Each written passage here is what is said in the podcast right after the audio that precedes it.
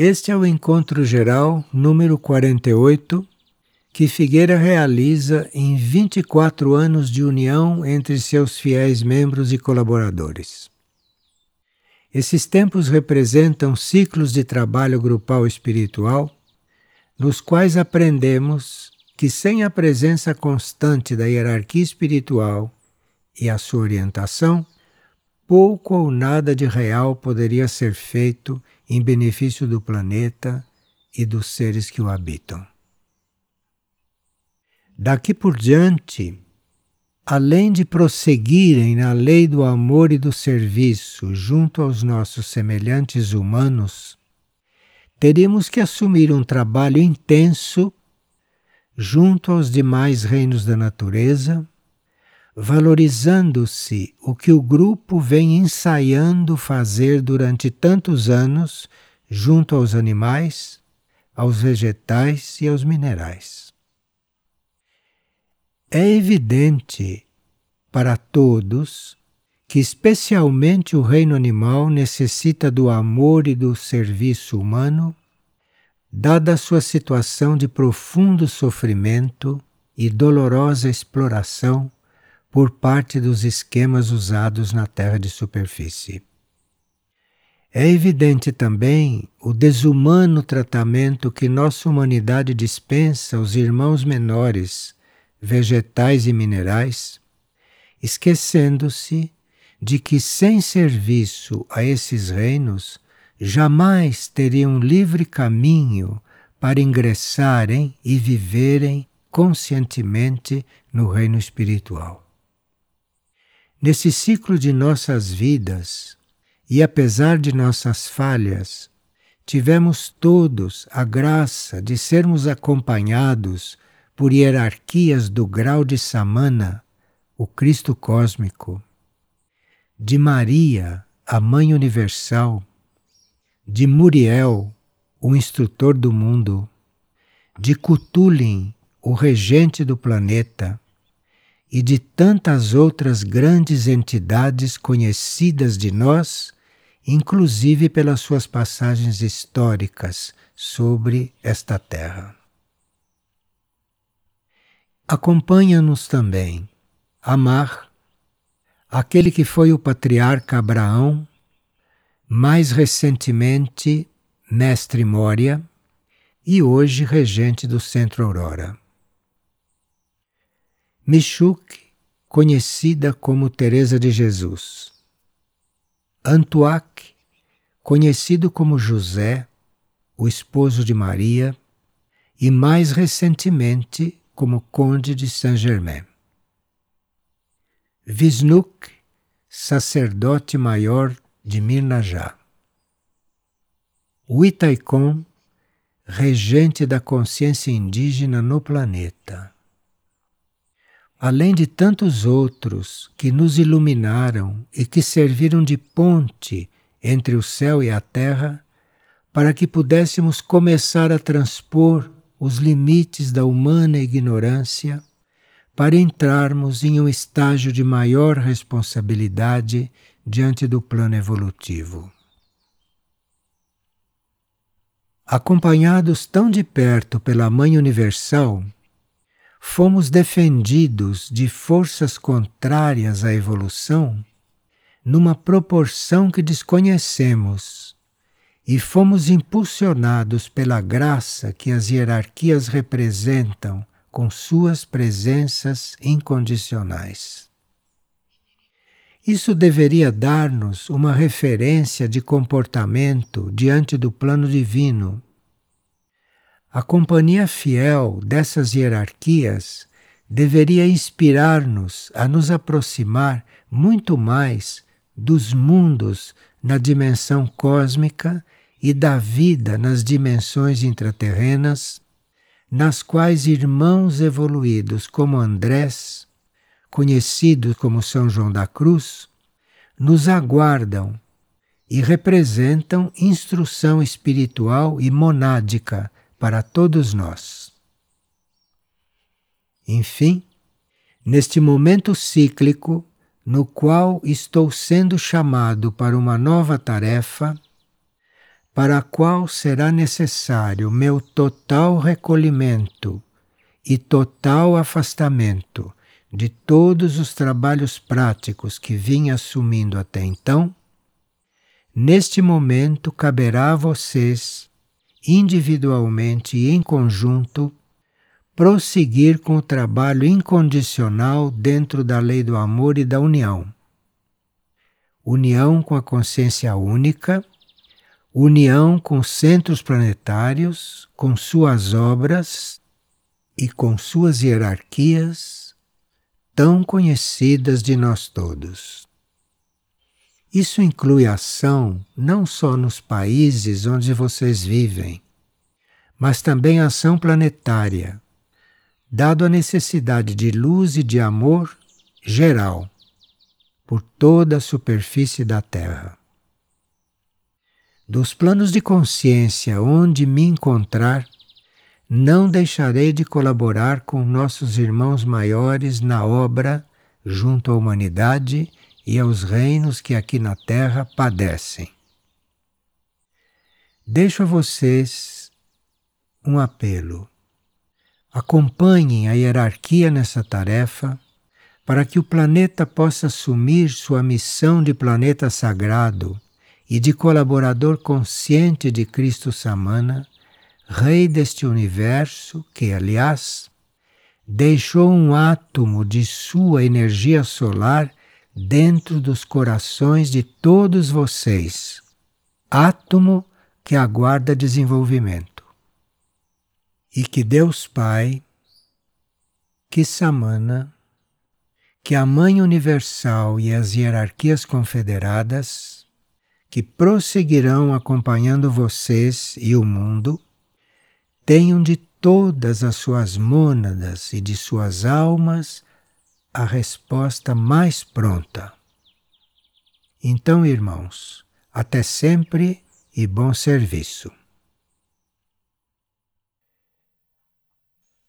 Terminamos ontem, quarta-feira de vigília mensal, neste março de 2012 um intenso e abençoado período de sete dias de trabalho intensivo, com importantes impulsos recebidos das hierarquias, especialmente da Divina Mãe, em suas aparições e mensagens em Figueira e também nas várias reuniões do Encontro Geral de Colaboradores. As aparições extras da Divina Mãe, propostas por ela para todo o grupo de maneira inesperada, foram profundamente renovadoras. A pedido dessa sagrada consciência, a partir de agora, o núcleo Soim, local de cura interior e cósmica em Figueira, passa-se a chamar Núcleo Coração Sagrado e a consciência da Mãe Universal estará ali especialmente atuante, formando um verdadeiro núcleo de irradiação planetária.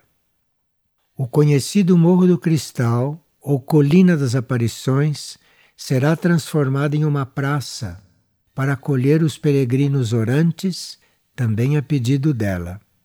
E para isso, o morro e seus arredores serão preparados. A humanidade há muito foi avisada de que ingressaríamos na era da Mãe do Mundo. No livro Supraterrestre 3, Mestre Moria nos instrui que a era da Mãe do Mundo não é um retorno à época das Amazonas. Na verdade, é uma tarefa muito mais ampla, elevada e refinada e está diante de nós para ser desenvolvida. Moria nos instrui que em mãos femininas, muito frequentemente as máquinas funcionam melhor e as plantas têm vida mais longa. E Moria acrescenta: Certamente não me refiro a todas as mulheres, mas àquelas que manifestam energia mais sutil. Suas habilidades glorificam a época da Mãe do Mundo e as relacionam de maneira próxima ao reino da cura. Já no volume 4 de Supraterrestre, lemos: por que estes tempos são chamados a Era da Mãe do Mundo? verdadeiramente diz Moria. Assim devem ser estes tempos nominados, porque a energia feminina irá trazer grande ajuda, não apenas pela luz, mas também afirmando o equilíbrio. Em tempos de confusão, continua Moria, o magneto do equilíbrio é perturbado e o livre-arbítrio corretamente utilizado é necessário para reunificar o todo. Mas ele acrescenta que nesse campo teremos que aprender a trabalhar por toda a humanidade. Evidentemente, a inclusividade própria da energia feminina universal é fundamental. Estamos vivendo nestes tempos em que a energia feminina universal vem a nós, transmite instruções diárias, chama-nos à cura, ao perdão e à redenção. Para muitos, trata-se de algo inesperado, pois é sob as vestes de Maria que a mãe da divina concepção da Trindade, a mãe do mundo, se está apresentando e ofertando-se para nós como um portal para a transcendência, um sagrado portal para o novo ciclo, como tantas vezes foi anunciado. Dentre as várias tarefas que, como grupo, nos cabe desempenhar unidos às hierarquias confederadas, ressalta-me a importância dos tempos que vivemos e a necessidade de não perdermos uma só oportunidade de servir e de nos entregar por inteiro à obra divina sobre a terra. Visualizo uma mais ampla expressão das comunidades luz e dos monastérios da Ordem Graça Misericórdia, dois arquétipos que acompanham Figueira desde a sua fundação e que continuam se expandindo. Este é o momento de nos unirmos em todos os níveis para que a tarefa dos centros planetários possa se desenvolver também externamente, com a participação fraterna e amorosa de nós todos, sem limites de fronteiras ou de nacionalidades. Como todos sabem, compartilho com Madre Shimane e com Frei Arthur a coordenação geral de todo o trabalho que cabe ao nosso grupo manifestar. Isso se aplica não só às comunidades luz e núcleos diretamente ligados a Mirnajad, mas também aos que estão ligados a Aurora, Lis, Erques e Monte Shasta, este na Califórnia. Prossigo acompanhando internamente todo o trabalho, mas externamente deixo a Madre Shimane e ao Frei Arthur o acompanhamento geral da obra.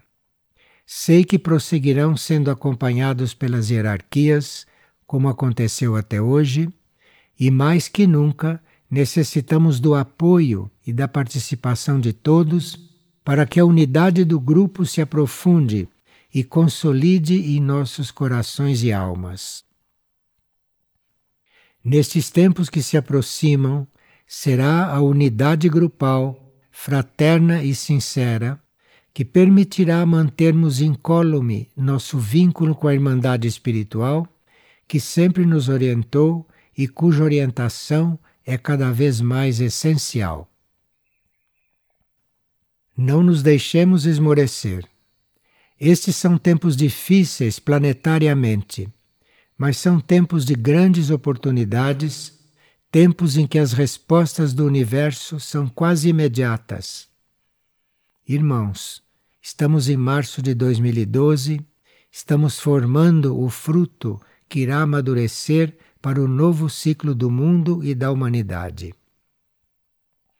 Que saibamos acolher as indicações da Divina Mãe, Maria, que possamos ser humildes e escutar nosso coração, que possamos compreender que a hierarquia trabalha por todas as almas, em qualquer raça ou credo, e que nos chama a colaborar com sua obra, agora mais intensamente nestes tempos de transição e de tantas necessidades espirituais. Que funcionemos sempre como um grupo unido, ombro a ombro, coração com coração e unidos ao coração da hierarquia. Estes são os votos que faço, isto oferto em minhas orações. E que a paz de Maria, a Mãe Universal, esteja em todo o planeta e com nós todos.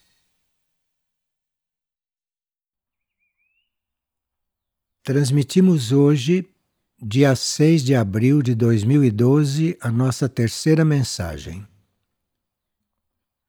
Diante das notícias mundiais que a cada dia nos chegam, notícias que mostram o intenso grau de incompreensão em que vive a nossa civilização, e diante da oportunidade de expressarmos a vida fraterna nas comunidades luz de maneira simples e real, sinto-me chamado a ressaltar a importância da educação. Na comunidade Figueira, estamos dando os primeiros passos na implantação de um trabalho educativo com crianças, e não por acaso, em uma recente transmissão, Mória, hierarquia regente do Centro Aurora, sugeriu que seu livro Comunidade fosse estudado por membros do nosso grupo. Essa preciosa obra sustenta que a instrução primária das crianças deve começar desde a mais tenra idade e que o cansaço do cérebro ocorre por causa da tardeza em se dar início a esse trabalho. Ele explica que mais eficaz que proibir é conduzir a atenção das crianças para aquilo que é interessante e útil. Segundo Moria, assim vivificamos nelas a atração ao bem. Diz também que será bom recordar que a verdadeira instrução ou a ciência é sempre atraente quando é breve, precisa e bela. Moria instrui que após a idade de três anos, o ser está repleto de percepções e o guia da criança deve despertar-lhe a atenção para a existência dos mundos distantes. Se possível, começar a indicá-los. Diz ainda que o infinito deve ser sentido pelo olho jovem Verdadeiramente, o olho da criança deve acostumar-se a admitir o infinito. A criança precisa ser encorajada a trabalhar como os grandes seres, que são magnânimos e não egoístas. E somos avisados que é somente até o terceiro ano que a consciência abraça com facilidade a ideia de comunidade. Depois de três anos, isto fica bastante complicado. Portanto, seria um erro dar a uma criança suas próprias coisas, já que uma criança pode compreender que tudo pode ser utilizado em comum. Que revolução seria uma escola assim? Será algo só para ciclos futuros? Ou já se pode começar? Há outras coisas que essa educação nos traz. Cada escola, desde a mais primária até a mais adiantada, deveria ser um elo vivo entre todas as instruções e o estudo prosseguir durante a vida inteira. É inconcebível alguém parar de estudar, porque a arte de pensar é para ser permanentemente desenvolvida. Quem não cuida do constante aperfeiçoamento não alcança verdadeira alegria e nem consegue fazer bom uso dos seus momentos de lazer. Numa escola, as manifestações da arte devem estar incluídas, pois sem os caminhos da beleza não pode haver educação, diz Moria.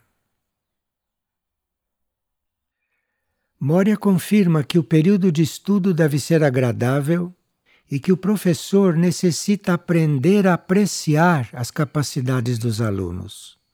É só percebendo as capacidades dos estudantes que se chegará a um justo tratamento para com os futuros trabalhadores da luz. Além disso, esclarece que raramente os estudantes compreendem o seu próprio destino. Mas o professor, como um amigo, os deve ir preparando para isso. Nesse sentido, Moria diz: os pequenos podem aprender a amar o trabalho dos grandes. A cooperação ajudará a encontrar uma forma de vida em comum. Onde uma pessoa sozinha não encontra solução, aí a comunidade será de ajuda. Uma boa escola não transmite somente amor aos livros, mas também ensina como ler. É necessário aprender como concentrar o pensamento de forma a penetrar num livro. Não somente o olho, mas o cérebro e o coração fazem a leitura. O livro ainda não ocupa o lugar de honra em muitos lares, diz Moria. Por isso, é tarefa da comunidade afirmar o livro como um amigo de todos. E esse instrutor prossegue. A escola ensinará respeito pelas invenções úteis, mas alertará contra a escravidão à máquina. O professor será um mestre que guia um amigo que indica um caminho mais curto e melhor. Jamais usará coação, mas sempre o sorriso da chamada. Entre os assuntos escolares, Moria coloca os fundamentos da astronomia, apresentada, porém, como o limiar dos mundos distantes. Assim, a escola semeará os primeiros pensamentos sobre a vida nos mundos distantes e os corações jovens se sentirão não como formigas sobre a crosta terrestre, mas como responsáveis pelo planeta. Fixemos a atenção nas escolas, vai concluindo Moria, pois nelas terá início a cooperação. Não haverá construção alguma sem cooperação, e não haverá firmeza de Estado e nem união enquanto o velho egoísmo mantiver o poder.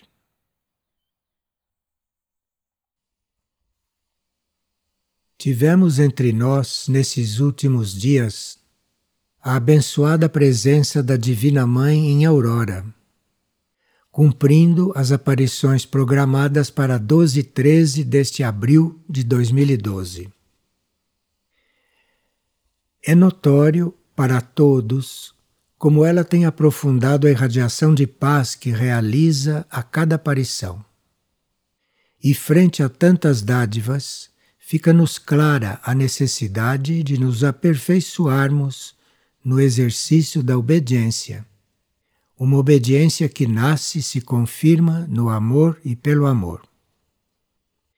Será, portanto, a esse tema, a obediência, que dedicaremos esta quarta mensagem do dia 16 de abril de 2012. Obedecer significa observar leis, segui-las, cumpri-las. Na conhecida instrução de Cristo, dai a César o que é de César e a Deus o que é de Deus, temos um exemplo de obediência a diferentes níveis de leis. A lei de César, do mundo, e a lei de Deus, que rege o universo. Para nossa alma, a obediência surge da união com as leis universais. Nasce do reconhecimento da unidade que existe em toda a vida. Portanto, que surge da descoberta de uma original vontade única, uma vontade maior. Ao reconhecermos dentro de nós a presença e a ação dessa vida única, dessa vontade maior, essa vontade começará a se mostrar também externamente e até atuar por intermédio de alguma criatura ou de alguma situação. Assim, seja por meio de uma percepção interna nossa, seja por intermédio de um fato externo, poderá efetivamente nos orientar e guiar. Para isso, precisamos ter em nós já trabalhada a decisão de seguir essa vontade. Isso é obediência. Tal é o caminho para irmos além do ego humano, para transcendermos nossa personalidade, o pequeno eu. E se sinceramente persistimos na busca da vontade maior, obedecer a ela passa a ser espontâneo, algo que vivemos sem dificuldade. E quando a obediência começa a emergir em nós, surge também a persistência, que é uma força transformadora que nasce do poder dessa vontade. Ao vivermos a obediência interna, assistimos intensificar-se a aspiração a leis evolutivas superiores, além daquelas leis da evolução natural e material que normalmente vivemos. E com essa aspiração começa também a surgir em nós um amor profundo por toda a criação. São conhecidos alguns seres que se tornaram referência de perfeita obediência, e suas vidas sobre a Terra demonstraram isso. Uma biografia como a de Pio de Pietrelcina, por exemplo, revela-nos quantos graus de obediência se podem encontrar dentro de nós para serem vividos. E quantos desafios temos que resolver, não só no nível da obediência interna, ao eu sublime e ao universo, mas também no nível da aceitação e da obediência externa, que não raro tem como agentes situações aparentemente injustas, às vezes incompreensíveis para a mente humana, mas às quais decidimos obedecer. Nas aparentes injustiças temos grandes provas verdadeiras oportunidades para transcendermos nossa natural tendência para desobedecer. Quando, há séculos, João da Cruz afirmou que Deus mais quer em nós o menor grau de obediência e entrega do que quantas obras possamos realizar, ele nos instruía que a lei única está acima de qualquer obra humana e que a adesão a esse nível espiritual é o ponto de partida para jamais nos equivocarmos em nossos passos. À medida que vamos amadurecendo nesse processo, a obediência praticada com sincero amor e decisão torna-se alimento imprescindível para nosso ser. É na obediência que descobrimos nossa vida verdadeira pois obedecendo ao que é transcendente, ainda que desconhecido e misterioso, vamos sendo absorvidos na consciência maior. Sabemos que para a mente humana é impossível compreender a consciência maior. Mas é possível, sim, comungar dessa consciência quando obedecemos a ela nas coisas mínimas, que de tão pequenas quase sempre nos passam despercebidas ou não damos importância a elas. Irmãos, sejamos corajosos e voltemo-nos decididamente ao alto, que nas menores coisas aceitemos obedecer à unidade. Assim trilharemos o caminho da obediência que leva ao propósito maior. Portanto, irmãos, Deixo-lhes esta breve reflexão. E para finalizá-la, lembremos uma sábia regra. Em obediência, deixa-te conduzir pelo Divino Ser em teu interior. A Ele entrega todos os teus pensamentos, sem esperar nada em troca.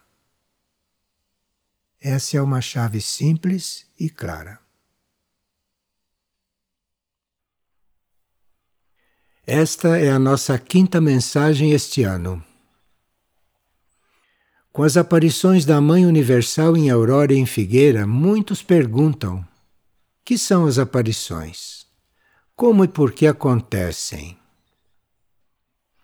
Aparições são manifestações do além que se tornam visíveis. Podem ser de seres espirituais, seres angélicos, seres humanos ou seres de outras evoluções que desconhecemos.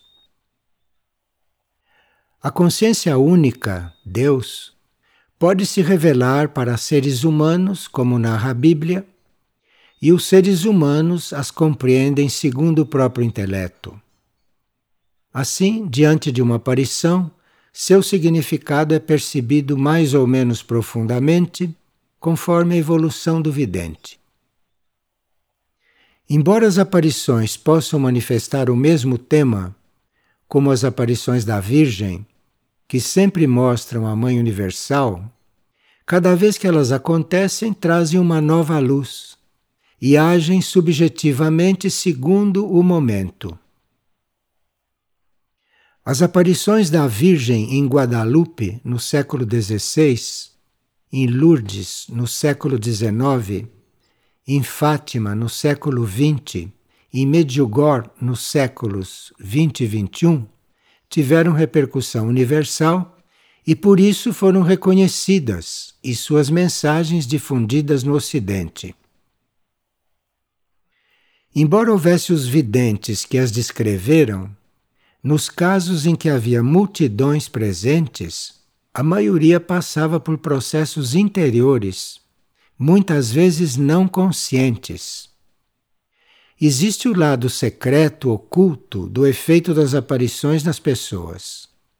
Sua energia imaterial pode estar agindo sobre os espíritos ou sobre as almas, e as pessoas perceberem efeitos em si que nem sempre podem explicar. Na grande maioria dos casos, o público presente na aparição, mesmo sem possuir vidência, sente-se transformado e alguns entram em estados novos para eles. Nas aparições da Mãe Universal, houve transformações no karma individual dos que estavam presentes, segundo o que ela declarou. Existem também aparições proféticas, e nesses casos os videntes têm a tarefa de difundi-las depois delas terem sido validadas por um círculo maior de observadores. Quanto às aparições místicas individuais, essas servem para a elevação espiritual do vidente. Os seres videntes não são diferentes ou privilegiados em relação a nós. Alguns podem ter uma relação kármica com o que aparece e assim aperfeiçoarem-se internamente a cada contato. E outros videntes podem, com a sua vidência, estarem a serviço da humanidade. Nestes casos, é imprescindível que tenham um nível adequado de vida, caso contrário, seus corpos, principalmente o emocional mental, podem dificultar o trabalho de contato com o nível de onde a aparição provém. Em sua vida individual, os videntes podem ter as dificuldades normais de todas as pessoas. Manter uma existência harmoniosa e positiva não é fácil no mundo de hoje. E os videntes podem até estar envolvidos em vacilações ou terem problemas de fé diante de suas próprias experiências. Em se tratando das aparições da Virgem, a Igreja Católica é cautelosa em reconhecê-las e abre até investigações conduzidas por autoridades eclesiásticas e científicas, antes de se definir quanto à autenticidade das visões.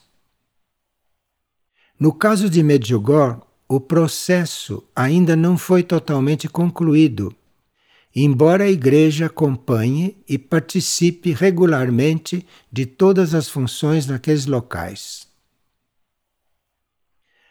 As aparições em Aurora e em Figueira são consideradas ecumênicas e não existe posição das religiões organizadas quanto a elas.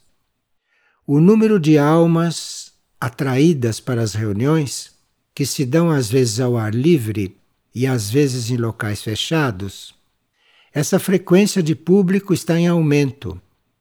A própria Mãe Universal vem ampliando as áreas dessas reuniões fazendo atualmente aparições em Portugal, nessa mesma linha ecumênica. Em uma das suas recentes aparições em Figueira, convocou todos os presentes a orarem de forma especial e intensa para que uma nova guerra não leve o planeta a uma situação apocalíptica. Mas a humanidade em geral prossegue numa atitude quase indiferente a esse perigo, e os interesses da indústria bélica e de algumas políticas nacionais se sobrepõem ao interesse pela energia da paz. Neste momento, o pedido feito pelas aparições da Virgem é que se faça orações pela paz. Estamos em 27 de abril de 2012 e no último dia 15 completamos cinco meses de instruções diárias da Divina Mãe, transmitidas a todo o grupo por intermédio de um monge da Ordem Graça Misericórdia. Essas mensagens da Mãe da Divina Concepção da Trindade têm sido publicadas no site Voz e Eco de la Madre Divina, o qual se acessa através do endereço www.divinamadre.org. São ensinamentos simples e profundos que nos chamam ao recolhimento em nossos corações e nos levam a perceber que a humanidade em geral ainda está distante de amar vivamente a consciência única, que a Mãe Divina denomina Deus vivo. Nessas mensagens, ela nos convida à oração do coração cuja prática constante e sincera acende uma chama em nosso interior. Acesa essa chama, a oração deixa de ser formal e torna-se estrela guia para nossos passos nesses tempos finais do importante ciclo planetário que estamos vivendo. Sabemos que transformações se aproximam de todo o sistema solar e que se refletirão também em nosso planeta. É como se os níveis mais altos do universo tivessem a missão de conduzir uma mudança não imaginável para a mente humana, mudança que, segundo a Mãe Divina, já está em ato. A Mãe Divina representa o aspecto feminino da energia única universal e anunciando-se como Maria, a mãe de Jesus, vem chamar-nos a todos para assumir um estado de consciência transcendente. Diz em suas mensagens: Meu reino de paz está em cada um de vós. Estaremos conscientes do que isso significa? Teremos compreendido que tudo que normalmente procuramos fora de nós, como amor e segurança, está, na verdade, tão próximo em nosso próprio interior? A Mãe Divina repete incansavelmente que a oração verdadeira, tão necessária para o contato com o mundo interior, é feita com o coração.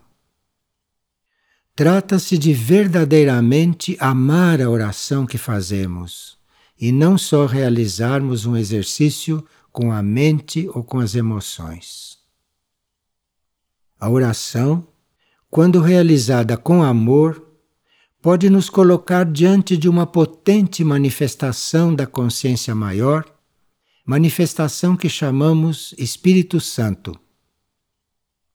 O Espírito Santo é a própria ação da divindade em nosso interior e em nossas vidas, e todos os corações que amorosamente se consagram à prática de sincera oração vivem na paz e na harmonia conduzidos por esse Espírito. Mas a Divina Mãe fala também de fraternidade, que pode ser expressa em nosso dia a dia e que ajuda-nos a dissolver a maldade que muitos corações ainda exprimem por desconhecerem o amor vivo. A constância na oração fortalecerá nossa intenção de sermos fraternos, o que poderá ajudar a redimir o obscuro passado da humanidade, vivido durante tantas eras. Redimir a humanidade é, nas palavras da Mãe Divina, uma missão celestial. Teremos consciência de que todo o universo nos acompanha nesse caminho redentor? Enquanto em tantos outros mundos essa época de transição está elevando a vida para estágios superiores de consciência, aqui na Terra a transição está fazendo um trabalho redentor. Redimir a humanidade é uma missão celestial que o universo assumiu. Por tudo isso, precisaríamos perceber quão fundamental nesses momentos é amar a oração isso significa amar o que nos pode coligar com níveis superiores de consciência, onde se encontram os nossos irmãos maiores e a Mãe Universal, esse divino poder feminino que tem potestade para nos socorrer e para nos agraciar.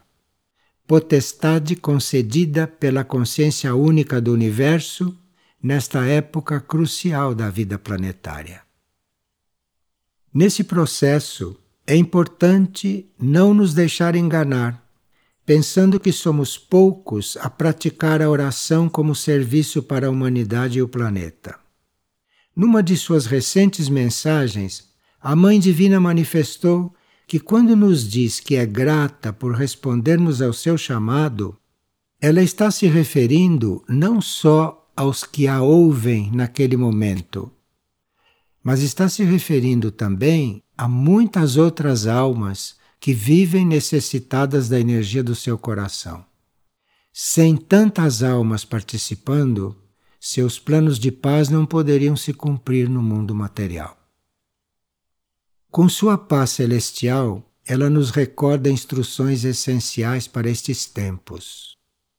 Ela diz: Nunca percam o poder misericordioso da fé em seus corações.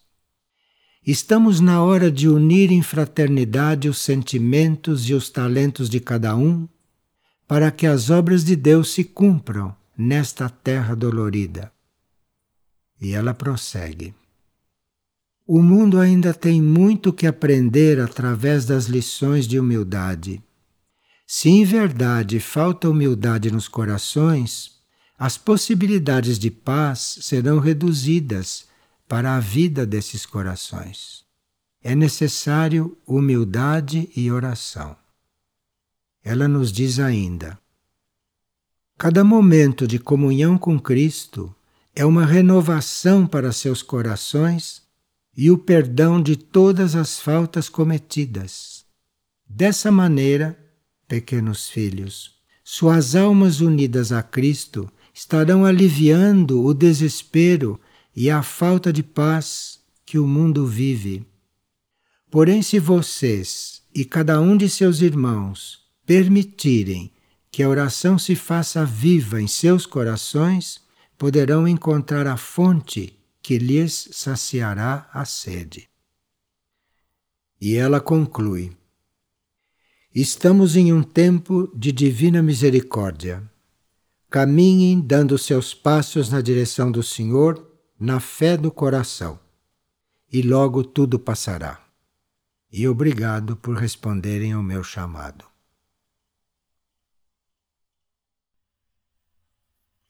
Esta é a sétima mensagem que estamos gravando no dia 7 de maio de 2012. Pediram-nos que disséssemos algo sobre o retorno do Cristo. Mas se o Cristo, como consciência, nunca esteve ausente da Terra, o que significa o seu retorno? Se os tempos estiverem maduros, se a humanidade invocar intensamente com fé, ele poderia manifestar-se de forma inequívoca. Mas se essas condições não estão presentes, como poderemos ter o Cristo entre nós caminhando fisicamente? Helena Herrich, em suas cartas, afirma que se o Cristo reaparecer em corpo físico, talvez não chegue a ser condenado à morte, mas será difícil escapar da prisão ou que escape da desmoralização pública. Helena Herrich continua: a alcunha de anticristo lhe seria colocada por teólogos e autoridades eclesiásticas e ele seria renegado, como aconteceu há séculos. No entanto, é no planeta como um todo que a energia crística deverá exteriorizar-se nesta época, e não apenas em alguns indivíduos ou em uma região, como ocorreu várias vezes no passado ou pode estar ocorrendo ainda agora, para alguns seres ou grupos de devotos, mas não publicamente. Por energia crística, entendemos o amor-sabedoria como síntese de vibração emitida pelo centro espiritual deste sistema solar. Isso assim irradiado, inclusive nos níveis mais materiais, seria a oportunidade máxima para os que não encontraram o Cristo até hoje, em seu próprio interior, ou que não conseguiram imaginá-lo, como é o caso da maioria. Se o retorno é considerado nesse sentido, isto é, do Cristo se manifestar no interior dos seres, então a esses seres se desvelaria o plano evolutivo e eles seriam impulsionados ao serviço, à doação de si mesmos, a uma inteligência impessoal e universal, à união com a vida, enfim. Essa presença traria a integração de todos os grupos internos de almas e de mônadas que se uniriam com as hierarquias espirituais para um trabalho único. Tudo isso poderia acontecer a médio prazo. Há seres que há muitas épocas vêm aprofundando seus vínculos com a consciência crística. Alguns estão encarnados nesse período de transição do planeta e colaborando na implantação de padrões de conduta fundamentados no amor superior sobre os quais será erigida uma nova humanidade. Isso é inegável. Mas o Cristo ainda não veio fisicamente porque não se tem realizado esse trabalho em proporção mais vasta em toda a Terra. Diz o mestre tibetano que sua vinda depende de estabelecermos corretas relações humanas. Enquanto houver divisões ideológicas e não existir a compreensão amorosa, ele permanecerá aguardando por isso. Sim, porque, como diz Helena Harris, seria assassinado. Prossegue o mestre tibetano dizendo que, apesar da pouca receptividade, a hora chegou, porque se está beirando extremos quase insuportáveis de desequilíbrio e o planeta correria perigo se esse retorno não se der. Não sabemos datas e nem o momento do seu retorno. Talvez sua vinda dependa também do nosso apelo, mesmo que silencioso, e da pureza das nossas intenções. Então, existe sim a possibilidade de um retorno daquele que representa para a humanidade a lei da compaixão, demonstrada durante a encarnação do Cristo como Jesus. Em todas as épocas e nas grandes crises humanas, nas horas de maior necessidade, como essas que estamos atravessando, um intermediário entre a humanidade e a consciência superior sempre surgiu e deu um novo impulso às civilizações.